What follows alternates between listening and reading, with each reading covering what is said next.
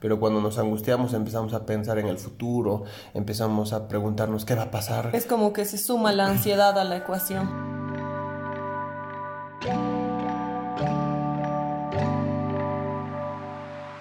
Hola y bienvenidos a esta segunda temporada de Sentir sin culpa, el podcast donde dejamos que las emociones fluyan y donde compartimos saberes y también ideas. Y hablamos sobre todo de lo que sentimos. Bienvenido Iván, hoy día hablaremos sobre un tema algo difícil, pero importante al momento de acompañar y al momento de reconocer también cuando estamos tristes. Así es, Noelia, hoy día vamos a hablar acerca de cómo podemos acompañar a una persona que está triste o que está ansiosa o que está angustiada. ¿Por dónde empezamos? ¿Qué te parece si nos preguntamos qué es lo que más te gusta y es lo que menos te gusta que hagan las personas cuando tú estás triste?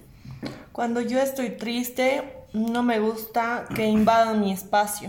Soy de esas personas que prefieren estar tristes a solas en un inicio y que la gente respete mis tiempos. Cuando quiero compañía, la busco. Exacto, pero no todos responden exactamente de las mismas maneras. De hecho, quizá una de las cosas más importantes que tenemos que pensar es precisamente el poder darle un lugar a todas las maneras que tenemos de afrontar la tristeza. No hay una sola. ¿Nos puedes dar algunos ejemplos de esas maneras? Por ejemplo, algunas personas como tú y como muchas personas prefieren estar un ratito a solas, otras personas prefieren escaparse a la fantasía, prefieren leer, prefieren ver un programa de televisión. Algunas personas inmediatamente están tristes, buscan hablar con alguien o simplemente se ponen a llorar. Otras personas mm, tratan de encontrar soluciones y bueno, varía mucho la forma de, de ir en esta situación.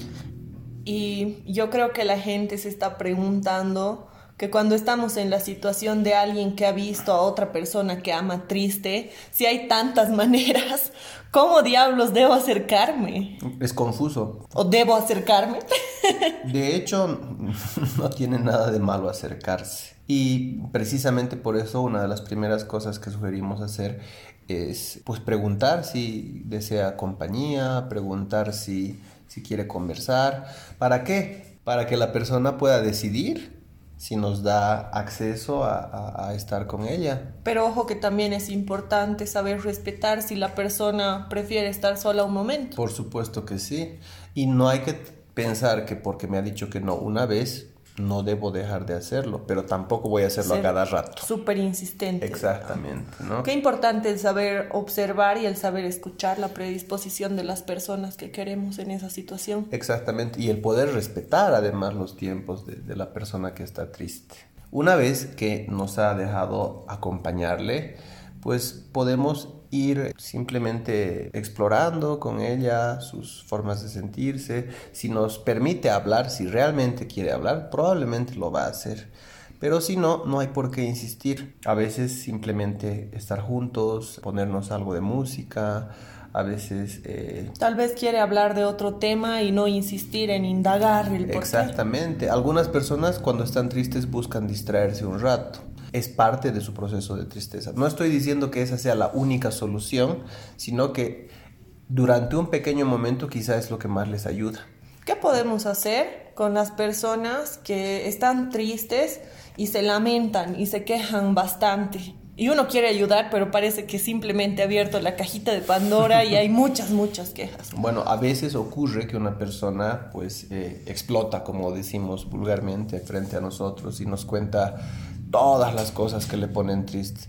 Y en realidad la mejor forma de ayudar es simplemente acompañar en esas circunstancias. Cuando alguien está en crisis, cuando alguien está llorando a cántaros, no es buena idea darle consejos o darle frases motivadoras como todo va a estar bien, cálmate. ¿Por qué? Porque en ese momento es poco probable que esa persona realmente esté muy dispuesta a escucharnos.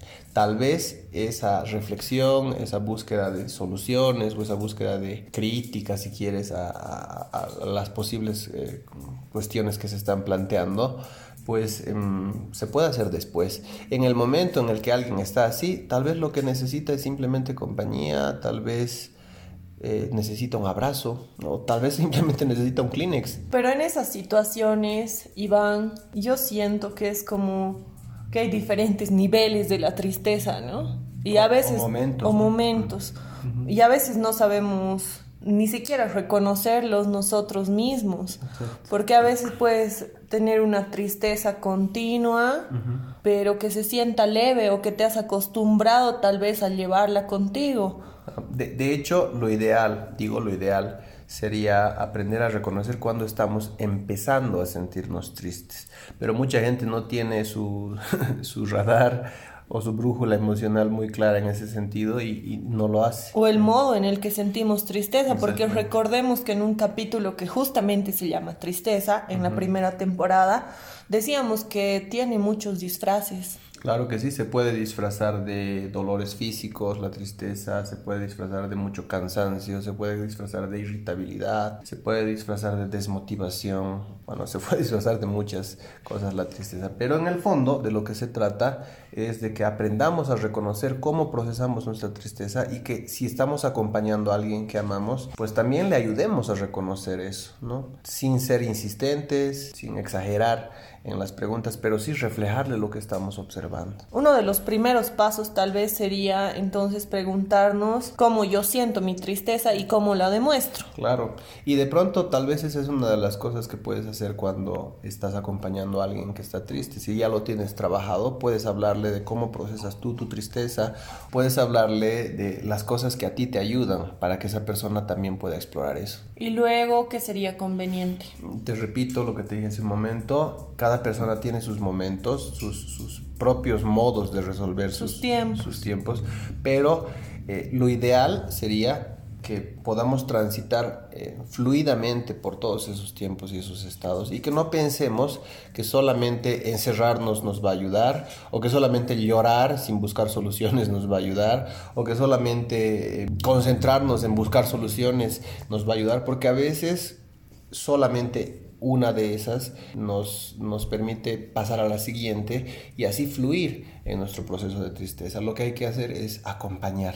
¿Cuál sería un límite sano al momento de estar tristes? Por ejemplo, si estoy llorando. Oh, en realidad eh, algo que creo que puede serles útil a algunas personas es mm, aprender a no angustiarse mientras uno llora que a veces es fácil confundir la tristeza con angustia, porque cuando estamos tristes solamente nos dan ganas de llorar y, ya, pero cuando nos angustiamos empezamos a pensar en el futuro, empezamos a preguntarnos qué va a pasar. Es como que se suma la ansiedad a la ecuación. Exactamente, y ahí es donde no podemos respirar, etcétera, etcétera, etcétera. Entonces, en esos momentos quizá podamos ayudarle a la persona a tranquilizarse con un abrazo, a ofrecerle un vaso de agua, o bueno, pues eh, darle cabida a un acompañamiento más cercano. Y si hablamos de límites o de focos de atención o llamadas de atención, cuando es recomendable aconsejarle a una persona que vaya con un especialista. Cuando solamente se encierra en una de las formas de, de enfrentar la tristeza, cuando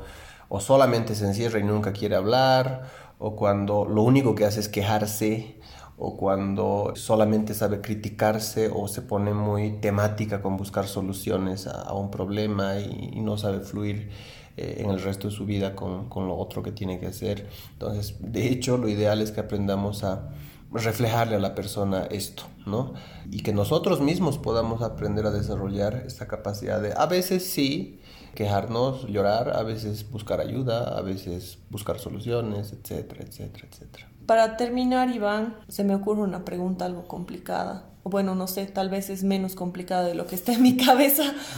¿Qué es lo que detona la tristeza o dónde habita la tristeza, si queremos ponerlo en un sentido figurado? Eso lo vamos a ver en otro podcast, supongo, Noel. Si tuviera que responder rápidamente a lo que me acabas de preguntar, yo me animaría a decir que la tristeza normalmente surge cuando algo que está sucediendo en nuestra vida deja de hacernos feliz o está requiriendo un cambio. Y a veces lo único que necesitamos es aceptar ese algo y a veces necesitamos tomar decisiones. Gracias, Iván. Gracias, Noelia. Y bueno, un saludo a la gente que nos sigue y bienvenidos a esta segunda temporada del podcast. Siéntanse cómodos, sientan sin culpa y no se olviden seguirnos en todas nuestras redes sociales que estamos como Seipi Sucre. Hasta la próxima.